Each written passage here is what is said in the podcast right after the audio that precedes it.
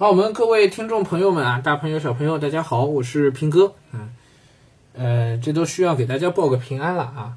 嗯、我没事儿啊，因为我们有有群里边有家长在在问啊，说今天没有听到平哥早上的这一段风控的这个情况汇报是吧？哎，非常感谢大家的关心，真心非常感谢，我挺感动的。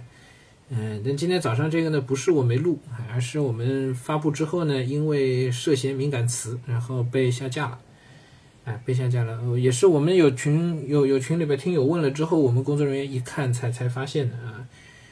呃，怎怎么办呢？我我也没别的办法啊，这个下架就只能下架了。嗯嗯，数据情况回馈一下，我现在因为手上没手机啊，我们数据情况回馈一下，其实还是在下降的，总体情况还是呃至少趋势是好的啊。那么所谓的敏感是敏感在哪里呢？我也不能再讲了，因为我一讲可能又敏感了，所以就干脆不讲了啊。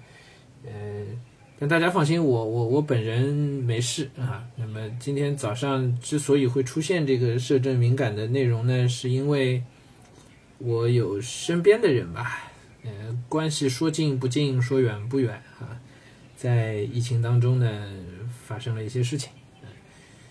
呃，对我也就只能说到这一步，好吧？那么，但不论怎么样，就请大家放心，都都都没什么大问题啊啊，那没什么，哎，事情是挺大的啦，但是还好，影响可控，我们也都能够比较妥善的去处理吧，好吧？也请大家放心啊，没没没什么特别的状况，我们仍旧还是今天晚上的这个书房节目再见啊，我其实已经录好了今晚的书房节目啊，回头应该就能正常更新了，OK。